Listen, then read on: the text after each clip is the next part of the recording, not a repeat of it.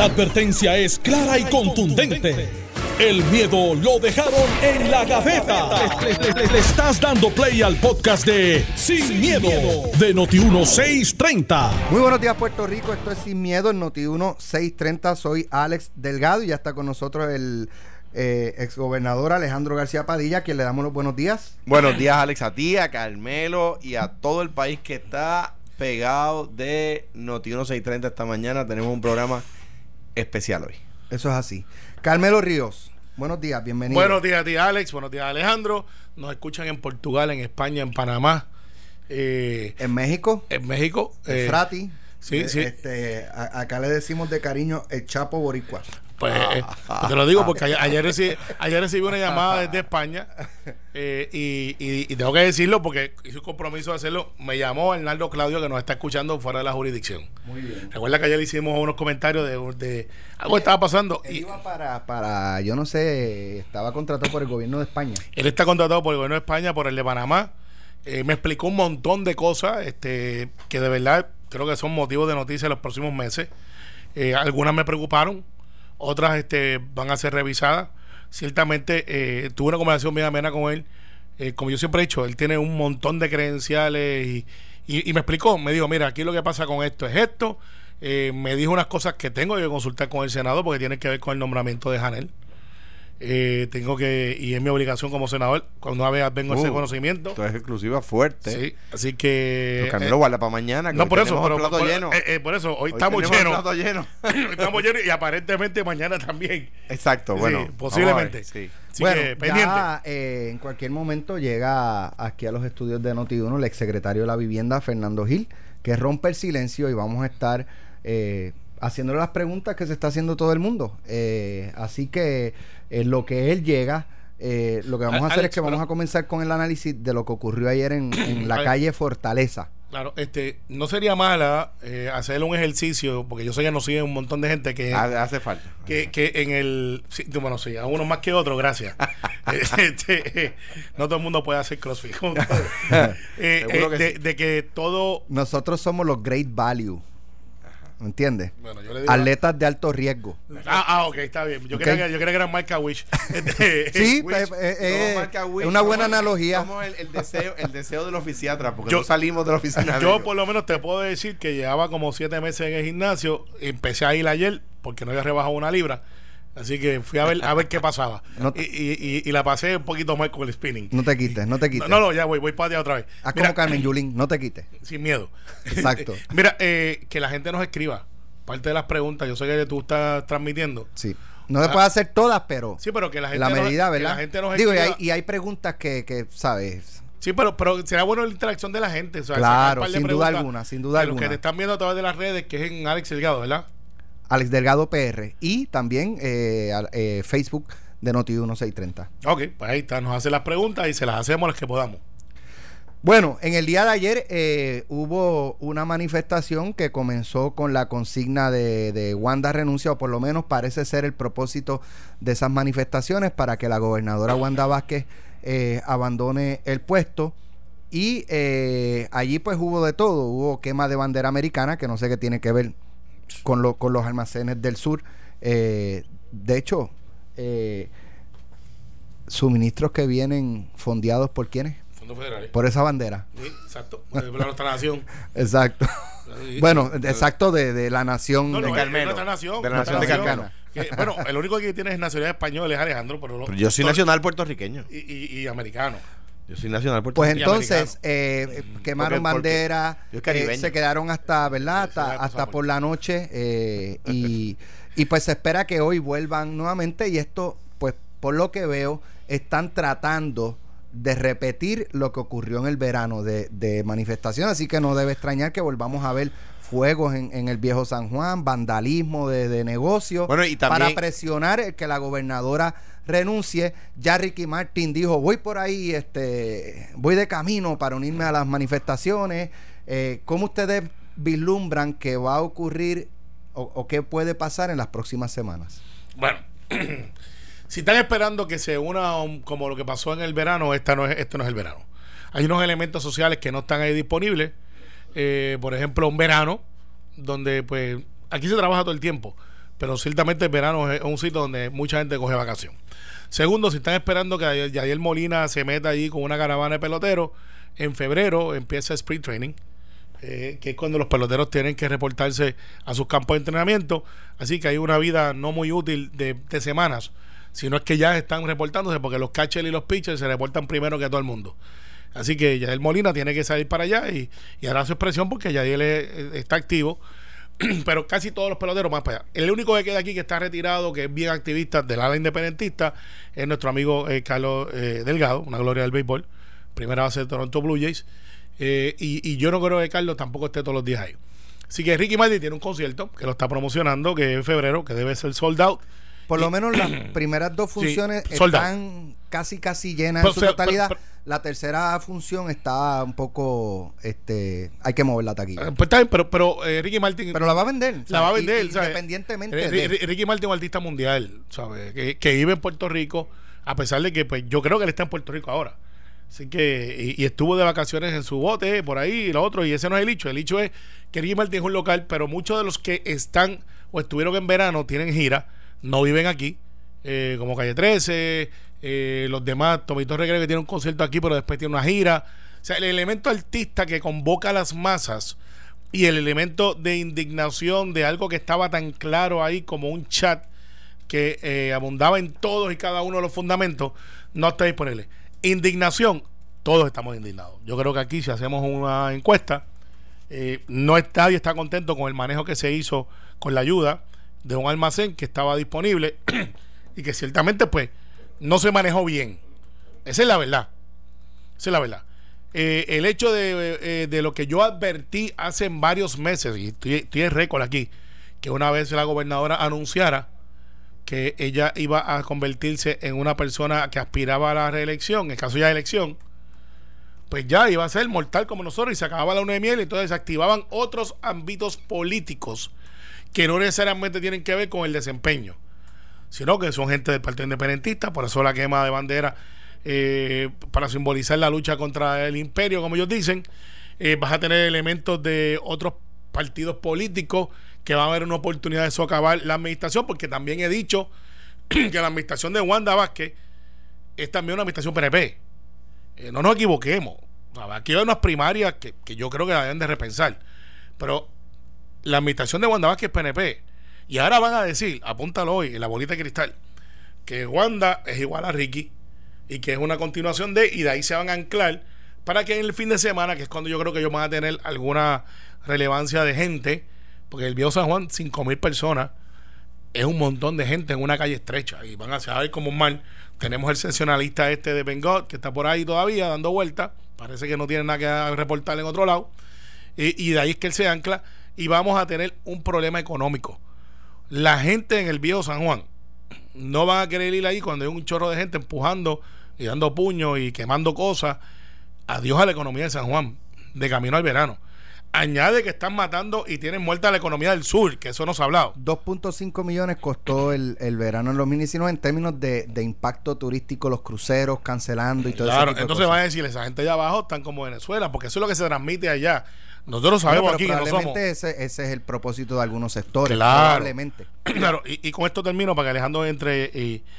Y te contradiga. Eh, no. no. yo no creo que me va a contradecir en todo. Algunas cosas dirá otra cosa. Eh, pero al final del día, esto no es el verano del 19. Los elementos no están ahí que no sean políticos y la gente sabe discernir. Saben que hubo un error, saben que hay que tomar responsabilidades, saben que hay que hablar, pero yo tengo que decirte eh, que si ahora el dicho es y después van el pildón de Tommy, recuerda, apúntalo hoy. Ah, Tomás Rivera Chat también se tiene que ir, porque los veo. O sea, ya andaba uno con una con una un artista del grupo Macabeo. Con, una tichel que quería poder este, odio a Tomás Rivera Chat. Sí, pues, pues, pues está muy mal. Porque yo le puedo, pues, yo le puedo dar una, expresión. pero yo le puedo dar una lista de cosas por la cual deberían abrazarlo. Hay gente que está de acuerdo o en desacuerdo. Pero Tomás Rivera Chat él fue el primero que llegó al área azul el día de Reyes a las siete y media de la mañana de camino y ha sido de los más que ayudados. No tiene tantas fotos, ha sido de los más que ayudado del área azul. Con, eso de que dice Carmelo de que de que ya de que el próximo es Tomás, ya mismo Carmelo recibe un texto de Tomás diciendo no me ayude tanto. No, pero te lo digo porque no bien está ahí. idea, no está idea. dando su Sí, no, esa idea está plantada hace tiempo. Esa idea está plantada hace tiempo ya. Mira, eh, digo, en- de entrada, uh, hay una, una, y yo sé que vamos, que Pero vamos. El, alcalde de Bayamón dice que el internet de Ramón de, de ay, yo, el alcalde de Ramón dice que el internet está grave, dale, vamos a creer con eso. Pues yo lo estoy viendo aquí lo más bien. Está bien porque tú estás aquí. Bueno, está bien, pues tiene que, que cambiarle compañía de internet. No, no, esa, esa es buena. Es- Mira, yo en primer lugar sé que vamos a coincidir en lo siguiente. O sea, yo no recuerdo el verano por, por grafitis y carros quemados. Yo, yo creo que el país dio también una lección de civismo. Digo, son cosas que no se pueden olvidar, ni Claro. borrar. Claro, pero son las grandes excepciones de la manifestación pacífica que hubo. Eh, igual, igual, como siempre digo, que la policía, no se puede comparar la policía del verano del 19 con la policía de, de la manifestación de 2010. Yo creo que la policía también se, se comportó a la altura de la reforma y de la de la de, co- de como de como las mejores policías del mundo atienden disturbios como esos, ¿verdad? En ese sentido creo que los manifestantes en Puerto Rico, o sea, la- el 99% de la gente se manifestó pacíficamente. Hubo algunos que dañaron la, la nota en algunos ocasio- en algunas ocasiones y rompieron, la, qué sé yo, eh, tiraron hasta adoquines, ¿verdad? Pintaron negocios. Seguro, la catedral. Pero eso, mm, yo no, mm, o sea, lo que salta a mi mente en el, eh, de lo que pasó en el verano del 19 fue un pueblo que pacíficamente, sin derramar sangre, eh, eh, sacó a un, a un gobernador. ¿verdad? Ahora, una cosa es la protesta y otra es este, Desorden. O sea, intentar derrocar el gobierno. Y- Ya, y pero ese no el, es nuestro- en el- eh, el esto caso no de Ricardo Rosselló hubo unas razones. Se burlaron de los muertos, eh, se burlaron de los pobres, se burlaron de los obesos, de los De los gays, de las mujeres. de- de- ¿sabes? Fue algo. Había aquí, detonantes, todo el mundo o sea, estaba había identificado en algún personas lado. muertas. y ellos Y, y uno de ellos, Cristian Sobrino, dijo que le tiraran uno de los, de los muertos a los cuervos de, de, o sea, de la prensa, me parece que era, o algo Sí, así. sí, Eh, o sea, aquí estamos hablando de que se encontraron suministros en un almacén que parte de los suministros, que era el agua, estaba expirada. Que, que esos Mientras la ciudadanía lo, lo necesitaba. Ahora, ¿por qué se dejó expirar esa agua? Son otros y- 20 y- pesos. Pero no estamos hablando de que por ese suministro que estaba ahí almacenado murió gente. Hubo, sí había necesidad, pero sam- también estaba llegando ayuda. Si- por otra si parte, la- no hay duda de que el gobierno fue negligente, incapaz de manejar esos suministros. Pero entonces, por eso, ok, vamos a derrocar a Wanda. Perfecto. ¿Quién, quién viene después? Hoy ¿Quién día, sube? hoy día, ¿Quién la- sube? la- hoy viene, la- no, no, no viene Hermes, ¿No no, está está, no está confirmado? confirmado. Viene la secretaria de Justicia.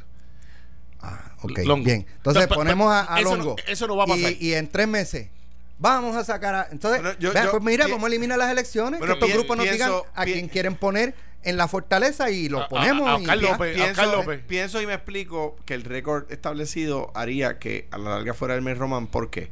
Porque el problema de Pierluisi fue saltarse la constitución queriendo evitar la confirmación del Senado. Y en este caso creo que... Lo confirmarían. Creo que, o al menos se sometería a la confirmación, no haría aquello de que no, no, yo no tengo que ir, yo soy el gobernador y punto, ¿verdad? En- y en ese sentido me parece que, que es que verdad lo que pasaría, pero no, igual que ustedes, no sé si hoy existe la, la, la gasolina que sea encendida por la chispa de, los suministros, ¿verdad? Eh, me- la información que yo tengo del gobierno, y lo doy aquí, no, no, no sé si, lo, si se ha comentado antes, es que el problema que había es que el, el que era director de manejo de emergencia, Carlos Acevedo, Acevedo. le informaba a la gobernadora y a Elmer Román y, a- y al, al personal, ¿verdad? Que no había suministros en, en Ponce, que los catres, por ejemplo, había que irlos a buscar a Cabo Rojo. Al alcalde de Guayanilla, por ejemplo, Guayanilla, que para los que aquellos que no, no recuerdan geo- geografía, colinda con Ponce, por el oeste de Ponce, eh, lo hacían ir a buscar catre al alcalde, o sea, al municipio. No se los llevaban. Le decían, no, usted tiene que irlos a buscar a Cabo Rojo. ¿Ve? Y cosas como esa, pues, pues fueron eh, sumando el insulto a la injuria. Y cuando de repente se descubre por la gente que sí hay catre, que sí hay eh, eh, eh, eh, pañales, que sí hay comida de bebé en Ponce, al lado de los damnificados, by the way, que al que se le ocurrió la gran idea de poner el almacén en área de tsunami, Increíble. la, eh, eh, no, eso eh, fue- la- eso la- fue la- brillante. la verdad es que, que, o sea, Bueno, digo, ¿Quién vamos es el a- dueño de ese almacén? Prisco. Ah, Ahí vamos, es Prisco, pero vamos a empezar por algo o que sea, es claro. eh, fomento industrial. Pero es claro, aquí hay un grupo diciendo que hay gente que murió a raíz de que esos almacenes no se distribuyó eh, comida, alimentos. Eso es falso. No, yo no lo sé. No, no, no, eso Pero es yo- falso. Pero es que no lo, no lo podemos negar. No, no, dime, eh, bueno, primero que nada, que solamente hay una persona relacionada por un ataque al corazón en Guayanilla. Pero déjame. Eh, pero- eh, pero, no, pero es que no, esto no es María. Y uno que le cayó una pared. Y uno que le cayó una pared, que es uno, hay una persona, correcto, sí. Pero no es como dice, hay gente que está muriendo, murió, pues, y están tratando de sensacionalizar esto de una manera que no es. No es María. No es María. De hecho, el almacén vino después de María. yo, yo no digo. Yo no digo. No, el almacén estaba desde antes. no, no, fue. fue O sea, hay razones, su el- el punto es, hay razones para, de- para tener motivo para que pro- eh, provocar o, o- Yo- o llevar a que la gobernadora renuncie. No, no, no, yo no estoy diciendo eso. Yo lo que estoy diciendo es, y dije, yo no sé si existe la gasolina regada como para que esta chispa haga que explote el gobierno. En aquel momento, el gobierno ha- había ido regando gasolina y de repente hubo una chispa y explotó el gobierno. Bueno, no, no fue el gobierno, yo creo que había un montón de elementos, la frustración de la gente. Bueno, esa era la gasolina regada. Claro, el era- gobierno puso la chispa un, con el chat. un año de que no llegaba la ayuda, que, que se había El anunciado. chat y los arrestos. Y, y- O sea, y esa los arrestos. arrestos, una cosa detrás de la otra. Ahora, ahora, ahora bien dicho. De hecho, las dos cosas fueron la misma semana. la misma Por semana, eso, detrás, una cosa ahí detrás de la otra, boom, boom. Lo, lo que, lo que. Boom, boom. lo que yo, lo que yo no, ¿cómo que decía el chat? Chi- Chicken nugget. Boom, chicken Boom, chicken nugget. Este es el. Dios mío, es que la verdad es que me parece oír a Diego y a, y a- que tiene 12 años y caminó para la escuela. O sea, la verdad, eso era el gobierno, mano. El, el- la- bueno, el, el- el tema es el siguiente. Eh, eh, eh, lo- yo creo que aquí hace falta algo que se ha convertido en una palabra trillada y que no existe en el gobierno que se llama transparencia. O sea, no se sabe nada. A mí se me criticaba porque, porque daba demasiadas conferencias de prensa y porque luego de la conferencia de prensa nunca me iba sin, sin contestar preguntas de otro tema. Eh, y aún así se decía que no había transparencia. Eh, o sea, lo que quiero decirles es que, que falta mucha información. Por ejemplo, lo que va a pasar aquí en unos minutos. Por fin el país se va a enterar de qué fue lo que pasó con Fernando Gil a través de Noti 1630. Porque no, no se ha dicho. Se le preguntó a la gobernadora en la conferencia de prensa y dijo, no, yo simplemente perdí confianza. Sí, pero ¿qué motivó la pérdida de confianza? No, yo no voy a decirlo. Fernando Gil dio un espacio de 48 horas, voluntaria o involuntariamente, yo no lo sé. Yo no sé si es que lo quiso o que simplemente se reservó, etcétera, para que el gobierno frame the issue, para que el gobierno estableciera, eh, ¿verdad?, su posición. Y el gobierno decidió no hacerlo. Entonces, ¿quién va a frame the issue? Fernando Gil. Bueno, yo, yo tengo. O sea, la- lo que va a percolar es la opinión del exsecretario de la vivienda a la cual el gobierno va a reaccionar cuando pudo haber sido al revés. Cuando yo fui a, en más de una ocasión, no recuerdo cuántas, que íbamos a hacer un anuncio complicado, yo le decía a, a- Jesús Manuel cuando era director de prensa de la Fortaleza, o a quien no fuera Li- Iliana, o quien lo fuera después, le decía frame the issue, es decir, que la opinión, que la gente sepa cuál es nuestra posición y que estén a favor o en contra, pero que sepan por qué lo estoy haciendo. Pero Yo, yo veo, difiero totalmente. Yo creo que la transparencia ha habido. Aquí, Soela Boy hizo una conferencia de prensa en agosto. Me dicen Eh, que no es plicto, es comercio y exportación. Fue, fue, Ok. eh, Es verdad. Pero el gobierno. Sí, de hecho, Luis Daniel Muñiz, que nos está escuchando el senador, Gracias. también dijo que es verdad. Eh, así. Al- Eh, mira, eh, sí, sí, a la gente 003. Eh, al final del día, los almacenes fueron post María. Soela Boy, una de las cosas que hizo en- eh, con una entrevista con Benjamín Torrecotay en agosto fue que habló del plan de emergencia, habló de cómo lo habían revisado, cómo se estaba implementando y esa transparencia estuvo ahí. El hecho de si la ciudadanía debía saber dónde están los almacenes o no, yo no creo que es un hecho porque tú no puedes tampoco decirle a la gente, mira, en caso de emergencia, yo tengo este almacén aquí para que todo el mundo vaya y brinque y caiga ahí. No, el gobierno tiene una estructura que tiene que funcionar. Y yo sé que alguna gente va a criticar esta postura, pero es la postura correcta, en mi opinión. La postura es que, ¿cuál es la primera línea de defensa? La primera línea de defensa cuando pasa una catástrofe no es el gobierno central, es el alcalde. Entonces, los alcaldes tienen que estar integrados en ese plan de emergencia, porque ya sea Mallita, Torre Jordán, el de Peñuela, Papichi, si algo pasa, que es parte del plan, tenían en unas regiones como Cabo Rojo, como en Ponce, como en Guaynabo, que no fue lo que pasó en María, y eso lo discutimos aquí, un área cercana donde ellos pueden ir regionalmente, eso, y esos almacenes tienen que estar abastecidos. O sea, esos almacenes tienen un propósito, es almacenar para en cuestión de emergencia poderse activar. ¿Dónde estuvo el error? No es que si el almacén estuvo ahí o no, no es si la gente no sabía dónde estaba, es que cuando se activó el 28 de diciembre, en los primeros temblores, el grande vino el 6, pero desde el 28, desde ese momento tenía que activarse entonces el plan y decir, Mallita, Torre Jordán, Peñuela, San Sebastián, Utuado, Ayuya, tengo este almacén aquí, mándame tu director de emergencia Porque los primeras líneas de defensa, quien tiene los vehículos, quien tiene la gente, quien tiene la logística, conocen quienes- el, quienes el conocen terreno. En Peñuelas, que donde yo juego de béisbol, que hay unos barrios que para tú llegar se tardan 40 minutos. Y no parecería que no. Esa topografía, ¿quién puede llegar? Muy posiblemente empleados municipales que trabajan en el municipio. Lo mismo pasaría, por ejemplo, alguien no está escuchando, en Bayamón, en Dajao. Antes de ir a la, a la pausa, eh, ya en breve está llegando Fernando Gil aquí a los estudios, eh, pero quería, quería preguntar porque vi un, un- una publicación del compañero eh, Roby Cortés eh, y publica una orden ejecutiva, dice ahora eh, sin límites locales para otorgar contratos. La gobernadora firmó el viernes una orden ejecutiva, la 2020 raya 0010, para, y cita, eximir a la rama ejecutiva de los requisitos de procesos de contratación gubernamental para viabilizar y acelerar la recuperación de Puerto Rico. Mm. Para pelos. Bueno, Yo, yo creo que ustedes van a estar de acuerdo No y sé- explicarán, pero a mí no se sé me si- eriza la piel con... no sé si con- puede. No sé si una orden. eh, eh, porque O está- sea, para que la gente entienda, esto es, olvídense de RFP, de subasta. no, no, eso- eh, no, ¿no? no, no es así. No es así. ¿Cómo es? un No es estado- así. en estado de emergencia, sí se, Se puede- obvia. Se pueden obviar. Ahora, yo, o, o sea, lo, que- lo que Bueno, quiero. se, se obvia el anuncio, pero Lo- tienes que hacer cotizaciones, eh, tienes que contratar No, no, y no, tiene que haber unos controles. No, y puede haber una contratación directa. Ahora, pues, por ejemplo, sí, con una persona que.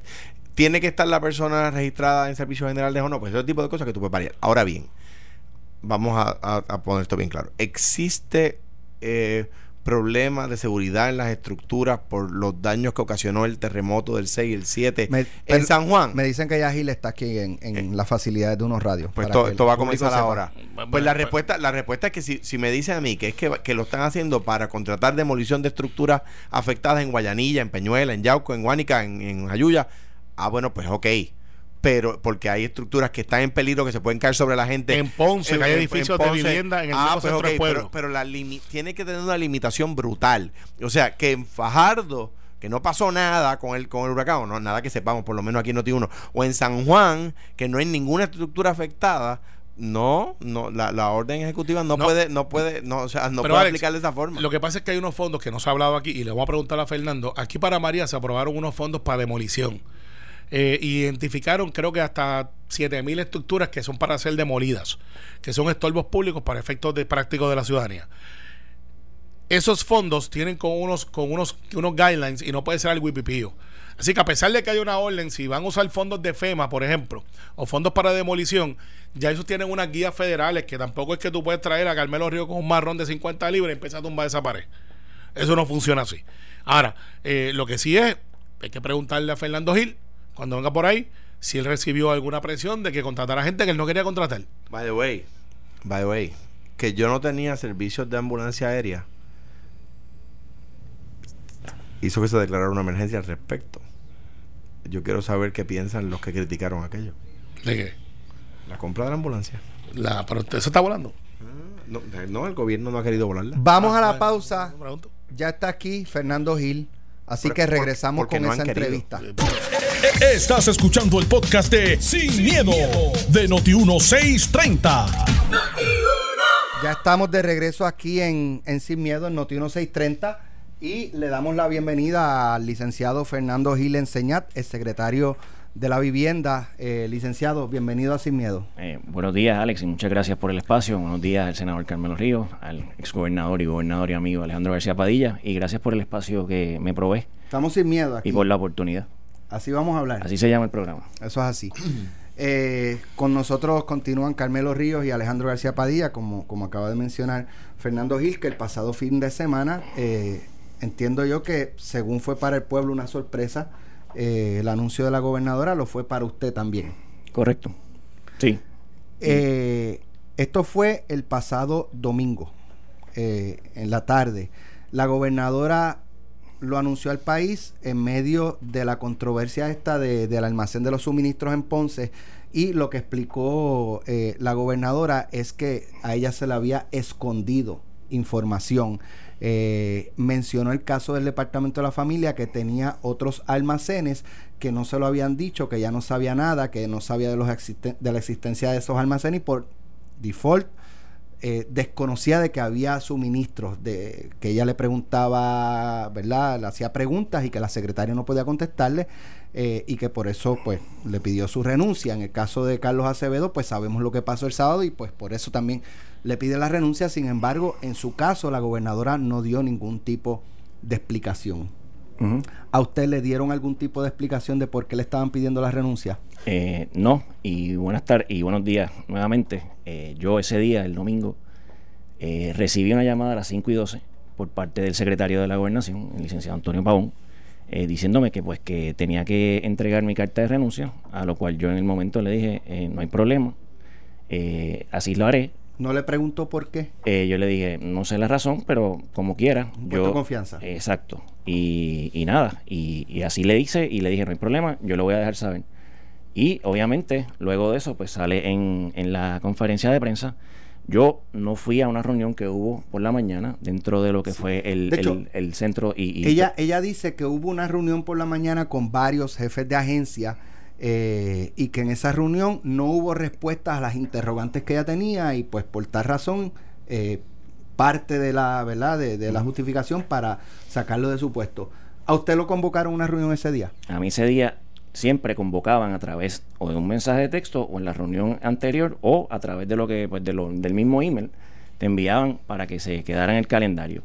Yo ese día, el domingo, no recibí esa notificación puede ser por varias razones. Obviamente, creo que fue el sábado que, que, fue la, que convocaron. Lo, de Carlos también. Ah. Y a lo mejor pues no se envió como quiera. Eh, yo le escribo un, yo le escribo yo le escribo un mensaje de texto también eh, dejándole saber al, al, licenciado Pavón que estaba por la mañana indispuesto con eh, migraña en mi casa y que cualquier cosa que me dejaran saber. ¿Eso fue a qué hora? ¿Por la tarde? Eso fue como a eso de las 3 o algo así, porque me entero de que hay una reunión también, eh, entiendo que a las 4.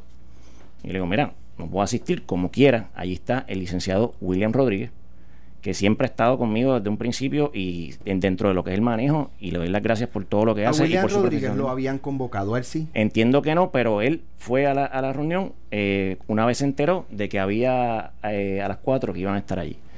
Eh, y aparte de eso, pues me toma por sorpresa.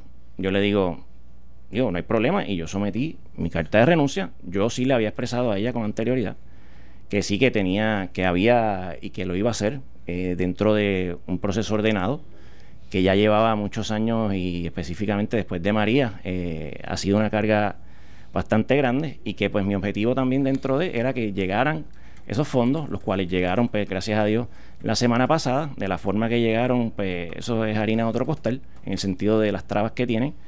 Y, y pues, no sé, realmente pues me apena y me duele mucho de la forma y manera, porque entiendo que no era justo a este servidor, dentro de lo que se ha trabajado aquí en la isla, que no me dijeran, mira Fernando, ocurre esto, esto, esto, yo no tengo tu confianza, por favor, pon tu carta de renuncia. Y no hay problema con eso, esto, uno sabe lo que es esto, es libre selección, libre remoción. Si ella entra en un proceso primarista y obviamente yo ya le había expresado también que yo pues entendía que no era una decisión que había que tomar aquí en Puerto Rico muchas decisiones que conllevaban capital político y que pues esa era su decisión y ya está en todo su derecho obviamente de aspirar a un cargo y eso es su decisión. Ahora, yo ya había dado mi palabra con el licenciado Pedro Pierluisi, desde básicamente que salió de del pues de la fortaleza en, el tiempo que estuvo. En agosto.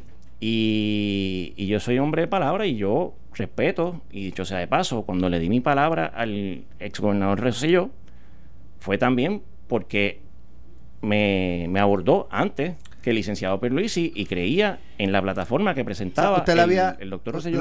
usted le había anunciado a la gobernadora que en algún momento usted iba a abandonar su puesto. Sí. ¿Había una fecha establecida? Bueno, de un principio había una fecha que yo había hablado con, con, con el ex gobernador Rosselló de al 31 de diciembre de este año. En ese momento, en agosto, eh, digo, en julio, antes de que empezaran los sucesos que, que todos recordamos y conocemos, él nos hace un llamado a todos los jefes de agencia que si teníamos pensado abandonar el gobierno antes de que fueran las elecciones o final de 2020, que lo hiciéramos así a, finales de agosto porque él tenía la intención de, de terminar con su eh, gabinete o con las personas o los jefes de agencia que estuviesen de agosto a, a diciembre. ¿Hubiese transición o no? Yo fui de los primeros que le dije, yo tengo pensado irme el 31 de diciembre, si me tengo que ir el 31 de agosto, no tengo problema. Luego, obviamente, pues había circunstancias que no conocíamos, que todo el mundo ahora conoce, y, y tuve que, y pues permanecí en mi silla. El, el fin de semana, eh, el domingo, entonces a usted no lo llamaron. Entiende que a su subsecretario tampoco lo llamaron, pero él llegó Sí. a la reunión de todas formas al enterarse. Porque entiendo que hubo una convocatoria de prensa o algo y lo llamaron y la dejaron saber. En, en su caso, ¿qué tiene que ver usted y o el Departamento de la Vivienda con el almacén de Ponce? Con el almacén de Ponce, absolutamente nada. ¿Cuántos nada. almacenes tiene el Departamento de la El Vivienda? Departamento de la Vivienda tiene dos almacenes, uno en Cabo Rojo y es el es de la Administración de Vivienda Pública en la cual hay postes de luz de modernizaciones, eh, cualquier sobrante de modernizaciones de material que se haya que haya sobrado está allí. Hay generadores para atender situaciones ya sea de emergencia o situaciones de construcción y había material obviamente dentro de lo que es los catres y las respuestas que ofrece el Departamento de la Vivienda y la Administración de ¿Cuál Vivienda es el Pública. otro almacén? El otro almacén es, lo que usamos de almacén, está en Río Piedra, eh, en la- lo que era la extinta Cruz, en la cual también hay eh, efectos que entiendo que eran lo- la parte de los médicos, o sea, los catres médicos y, y otros y otros efectos que había dejado el gobierno, que nos había donado el gobierno federal, eh, HHS, después de María al departamento. Eh, usted y o su personal tenían inventario de lo que había en esos dos almacenes. Sí, nosotros tenemos el inventario, dicho sea de paso, el inventario lo conocíamos y el 8 de enero creo que me llegó el email por parte de uno de los muchachos que estaba trabajando en el COE, en el cual yo le pido el inventario para saber. Y esto es, Alex, bien importante. Hay unos procedimientos y hay un sistema en, en sitio precisamente para canalizar toda la ayuda que puedan solicitar los alcaldes. Y hay un sistema en el cual los alcaldes son la primera línea y de no poder ellos eh, proveer cualquier tipo de, de necesidad o servicio, acuden al gobierno estatal y si el gobierno estatal, por X o Y razón, tampoco lo tuviese disponible, entonces se acude a FEMA. Y todo esto se hace a través de órdenes en la cual ya sea agua, comida, catres, dependiendo del municipio, tiene que solicitarlo a través de, de su COE municipal para que se conecte también al nivel estatal para poder entonces entregar. ¿Usted le escondió la existencia de esos almacenes y esos suministros o, lo- o- o lo- el contenido que había en esos almacenes a la gobernadora o a la fortaleza? A nada de nadie. Precisa- ¿Ellos tenían conocimiento de esos almacenes? que sí, y siempre le dijimos, yo tengo el almacén de Cabo Rojo, dicho sea de paso, hay circunstancias en las cuales, por ejemplo, dentro del mismo COE municipal, por X o Y razón, decían, eh, no me los tienen ni que traer, yo voy y los busco, y pues los alcaldes mandaban gente, o nosotros los llevábamos a un sitio, y, son cosas que dentro de una eh, emergencia van a suceder. Lo malo es que te digan, que yo, por ejemplo, diga que tengo, vamos a decir, 15 mil catres disponibles y cuando la realidad es que tengo 500.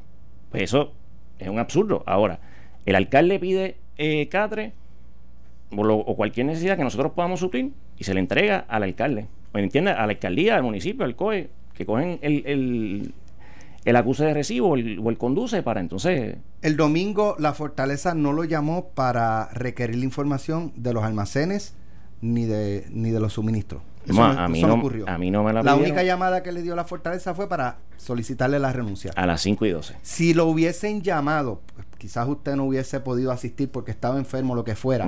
Si lo hubiesen llamado, usted tenía esa información a la mano de la cantidad de suministros que había en esos almacenes. La cantidad, y sí. se la podía proveer. De haberse me llamado, sí, y también la tenía el licenciado William Rodríguez, que estaba allí.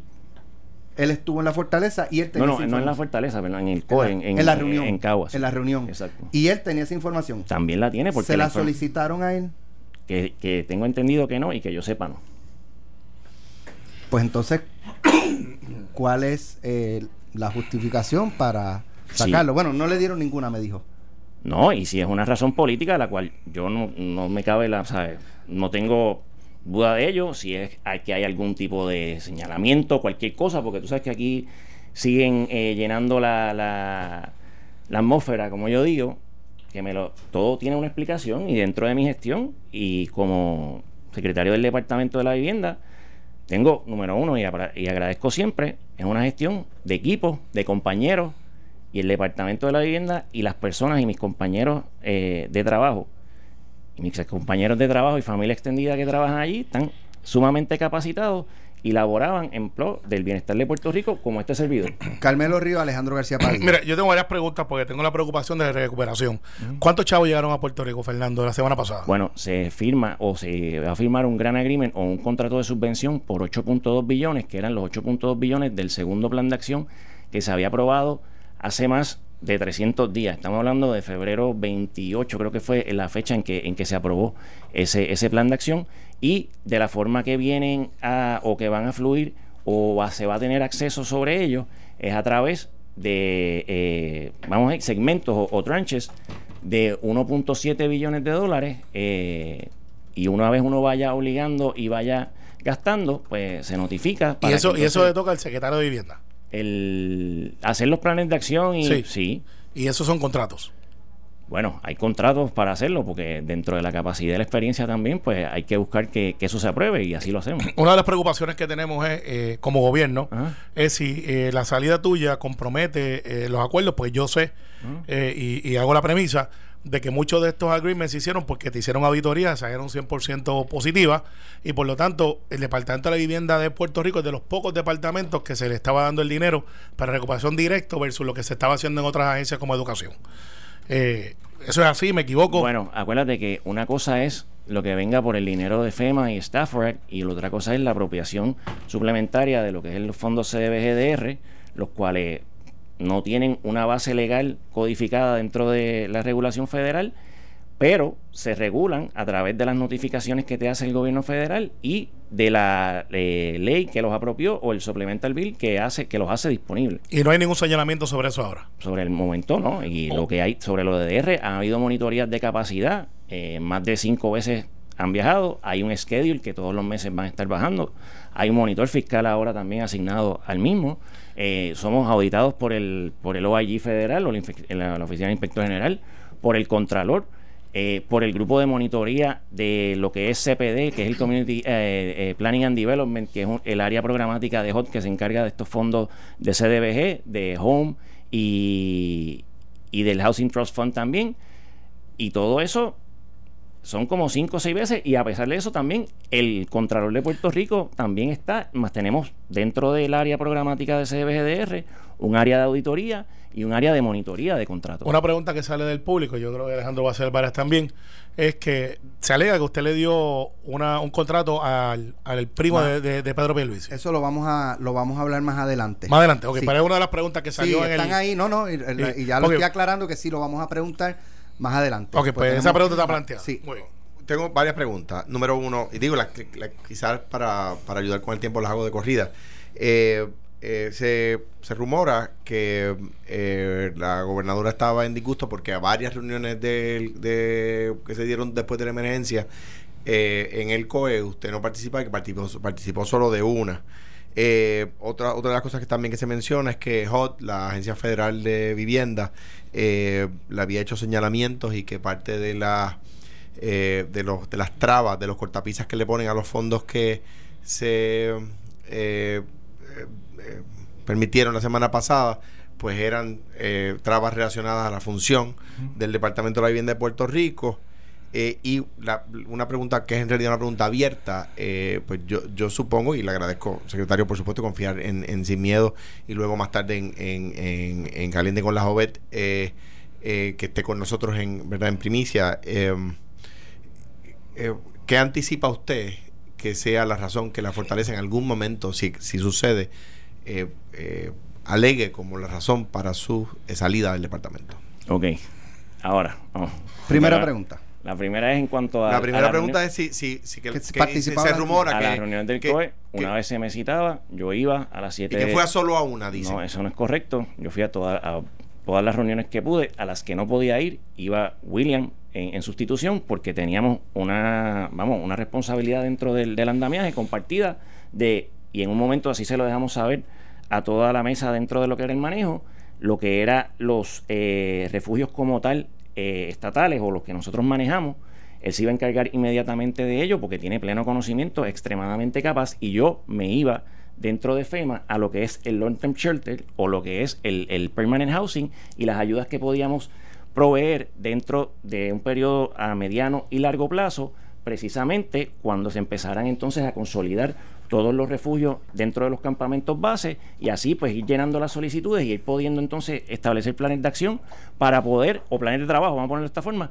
para poder proveerle una vivienda segura y sanitaria a la, a las personas que así lo necesitaran porque habían perdido completamente su vivienda. Y digo, y, antes de que pase la otra pregunta, que es la que va en relación a, la, a las dudas mm. que plantea la fortaleza de si, de si la, los señalamientos de HOT se mm. refieren a la función suya al frente del, del, departamento, lo que ha dicho el secretario hoy.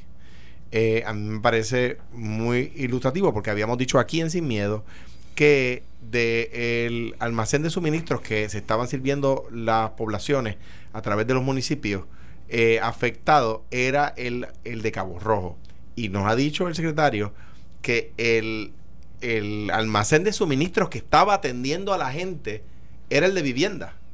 O sea que en realidad... Pero eh, tengo que ser justo con esto también, eh, Alejandro, dentro de los eh, suministros que nosotros teníamos y de lo que se solicitaba, entiéndase, Catre. Pero a mí me consta, por ejemplo, que el alcalde de Guayanilla, cuando necesitaba Catre, lo fue a buscar a Cabo Rojo, habiendo en Ponce. Mallita.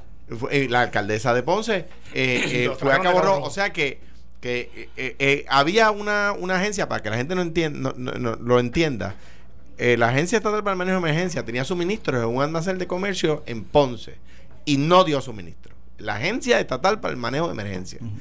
El Departamento de la Vivienda, que tenía algunos suministros, no tantos como bien Ponce, más lejos. mucho más lejos, era el que estaba dando suministros. Entonces la gobernadora eh, anuncia al país que eh, separa su puesto a los dos secretarios cuando había uno que estaba supliendo material y otro que no. Entonces, en cuanto a las críticas de Hot. Bueno, eh, hubo dentro de lo que es el programa de CDBG regular. Eh, sí hubo una auditoría y como todos los programas también se hacen planes de acción correctiva. Esto refiere también y tiene que ver con la transición que hubo de ese programa eh, de por parte de la... Primero pasó este año, en este cuatrenio, pasó de lo que era la OCAM a la OTSEC y luego de la OTSEC al Departamento de la Vivienda. Ese proceso de transición, en el in-between, hubo contratos de alcaldes que expiraron y yo no puedo pagar a los alcaldes con contratos que expiraron porque hay un señalamiento del Contralor que así lo dispone, a menos que exista una ley. Esa ley, obviamente, se hizo, se aprobó y en base a eso se hizo un plan de trabajo eh, que está todavía en, eh, que se está básicamente en vigor para poder pagar todo lo que no se había podido pagar de esa subvención dentro de lo que había de la transición. Y eso el gobierno federal te puede hacer el señalamiento, puede poner la subvención, como quien dice, en, riesgo de cuidado o de high risk, dependiendo como ellos así lo entiendan, pero no significa que hay una suspensión de fondos, sino que hay unas condiciones en las cuales tú, dentro de tu plan de acción correctiva, tienes que notificarle, dejarle saber que se están cumpliendo para poder darle esa estabilidad. Y eso, de lo que señalan, es lo único que yo eh, recientemente tuve conocimiento, dicho sea de paso, la subvención de ese año pues la firmaron en esto eh, recientemente, tan reciente como la, semana pasada, que era para el año 2019-2020. Es, su... Pero eso es del CDBG regular para los municipios non-entitlement. Entiéndase, los que tienen menos de 50... ¿Es su separación del puesto un aviso a los demás secretarios que pudieran simpatizar con la candidatura de... A 66, 66 secretarios, by the way. Eh, desconozco. 65. Yo puedo hablar... 65. Porque hay uno menos. Desconozco, Alejandro. Digo, Desconozco. Eh, yo puedo hablar de mis circunstancias, puedo hablar de lo que, de los hechos que yo conozco. Eh, si esto fue un aviso, si no sé.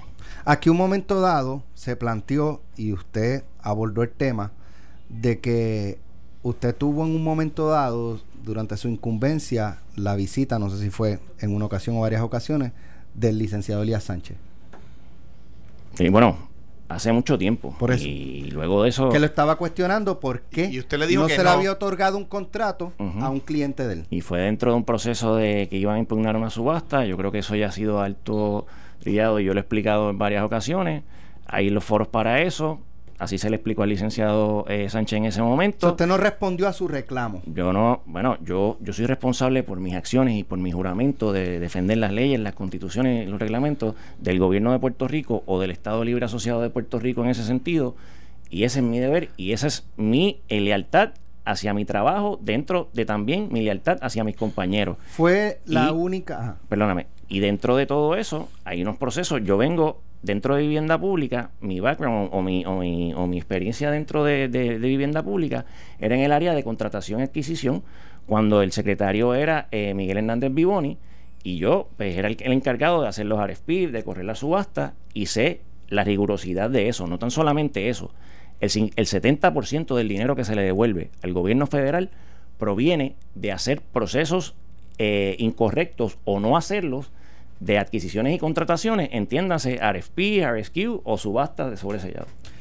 Eh, ¿Fue la última, la única instancia en la que tuvo una situación similar o, era algo que pasaba periódicamente con él y o con otras personas? No, yo fui medianamente claro con él dentro de los procesos, de lo que existía. Eh, también fue la notificación y cuando pero mi pregunta es, fuera de él, ¿había también otras personas que, que lo visitaban para, para, para, no sé si la palabra sea presionar, sugerir o... No, y te lo digo, ¿sabes? Dentro de eso también yo sé mi gestión, yo sé mi función y yo sé a quién yo le respondo. Algunas de las personas que nos escriben, eh, ¿verdad? Poniendo un poco pique en la pregunta de Alex, es, que piensan que, que si, si, fueron, el haber dicho que no a ese tipo de, de por no decir presión, de reclamo de gente como Elías que verdad empujaran a la gobernadora a tomar la decisión que tomó. Yo prefiero no entrar en eso porque no lo conozco. Yo puedo hablar de lo que pasó en ese momento porque me pasó directamente y ya ha salido. va a correr 20 mucho dinero desde la semana pasada, desde los 8.2 billones. Exacto. Van a correr mucho dinero. Y Todo ese dinero va a estar corriendo en el próximo año y el, y el, otro. O sea, en este y el otro. Mira, Alex, y el andamiaje, las estructuras, los procedimientos, la gente y la cultura de trabajo que se ha hecho dentro de lo que es el área de CDBGDR del Departamento de la Vivienda y en vivienda en general, están básicamente diseñados a tono y en combinación con el gobierno federal porque asimismo lo ha pedido y precisamente para evitar cualquier tipo de, despilfarro de lo que es eh, antes, o sea, nosotros tenemos política anti-fraud, waste and abuse, entiéndase, anti-fraude, anti-despilfarro y anti-abuso. Por donde voy un poco y, es por, pues, pues me crea suspicacia, es que teniendo ese precedente de la situación que hubo con Elías Sánchez, de que usted pues lo paró en seco y, y las cosas pues según usted ha planteado, lo que le dijo es las cosas tienen que ir por, los canales. Tienen que ir por los canales. Y me consta que y como viene y como viene una cantidad de dinero sustancial, le pregunto si una cosa pudiera tener que ver con la otra. Yo te contesto dentro de si eso es lo que... Si usted representa una amenaza para intereses que quieran eh, pues a, con la orden ejecutiva que acaba de con los 8.2 billones que vienen. Si yo represento una amenaza ante la gestión de ser uno honorable, de ser leal a tus postulados, pues, ¿sabes? Yo en ese sentido eh, estaría bien confundido porque precisamente eso es lo que nos piden. Y lo que pide es transparencia, legalidad y rectitud. Esto ocurre sin una justificación válida hasta el momento y después que se anuncia que una, una, pregunta, última de mi parte y por supuesto la puedo unir a las respuestas que a las que a las que tenga Carmelo. ¿Había alcaldes eh, molestos pidiendo esa determinación de la gobernadora? Eh, del PNP o del Partido Popular, no, no, no me refiero a alcaldes populares o PNP. Que yo sepa, desconozco, yo sé que pues habían habido alcaldes durante el transcurso de mi, de, mi incumbencia que así lo han solicitado. Eh, pero por las gestiones estas últimas, quiero decir, el tema del manejo. Entiendo que no, y a mí no se me notificó, a mí ningún alcalde dentro de, de eso eh, me notificó que estaba molesto conmigo o lo que fuera. yo me mantenía en comunicación con, con, todos, y lo digo así, con el único que no mantuve comunicación, no lo conozco, pero sí sé que William Rodríguez tenía la comunicación con él, es con el alcalde de Peñuela. Carmelo Río. Ahora, una, una, un tema que quiero dejar en el aire, eh, porque ahora va, vamos, vamos, vamos, no, una pregunta, es en realidad un poco que lo permea todo. O sea, estoy seguro, supongo que la, la fortaleza que no eh, enmarcó el issue eh, previamente a esta entrevista va a procurar reaccionar. Eh, eh, y quisiera y es eh, eh, cuando uno no, no, teme a eso, eh, pues uno se enfrenta, ¿verdad? Y por eso decía ahorita, y para, para dejarlo, ¿verdad? Ya al, pendiente y seguiremos escuchando con, con Carmen, ¿Usted prevé cuál va a ser la respuesta de la fortaleza a las razones de, de pedirle a usted que salir del puesto? Yo desconozco y nada. eh, Ahora, la- un poco de seguimiento de eso de, de Alejandro, porque ayer la información que yo recibí es que como ha habido un reclamo de cuál es la justificación de su salida, eh, la fortaleza incluso eh, ha estado ah, llamando incluso a otras agencias a ver qué pueden encontrar para justificar. Algo de qué preocuparse, Fernando Gil. que ellos sepan y que yo entienda, ¿no? Y según estuvo mi mandato ahí, nosotros procurábamos siempre hacer las cosas bien por el día para dormir bien por la noche.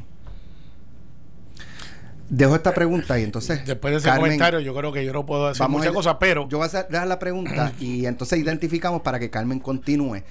Pero, Carmen, breve. en 30 segundos, yo conozco a Fernando. Eh, me alegra que haya estado disponible a Puerto Rico, es una gran pérdida, en mi opinión. Podemos tener algunas diferencias de que se manejan unas cosas de otra manera otra, pero de los funcionarios que estuvo disponible en la mejor etapa de su vida con su productividad, es Fernando Gil. Lo digo aquí de frente, sin miedo, como siempre lo he dicho. Hay muchos funcionarios, más hay 66 que apoyan la pa- campaña de Pierluisi. Yo espero que ahora no digan que tienen que sacar los 66 también. Voy a preguntar y Carmen entonces recoge Por la lo menos, respuesta que luego de identificar las estaciones. Preguntaba José Sánchez Acosta esta mañana por qué el gobierno federal impuso mayores controles o, o condiciones para la asignación de estos 8.2 billones. ¿Cuál es la preocupación? ¿Con quién está preocupado el gobierno federal? Vamos a identificar y regresa Carmen y, continúa con la entrevista que va a hablar también eh, de los contratos que usted... ¿Es cierto que dio un contrato el Día de Reyes a Walter Pierluisi? Yo no di un contrato el día de Reyes. La Administración de Vivienda Pública. La Administración de Vivienda Pública renueva unos Sí, contratos. pues entonces... Y lo explicaré con lo explica con Carmen. Esto fue, el podcast de Sin, miedo, de Noti1630. Dale play a tu podcast favorito a través de Apple Podcasts, Spotify, Google Podcasts, Stitcher y notiuno.com.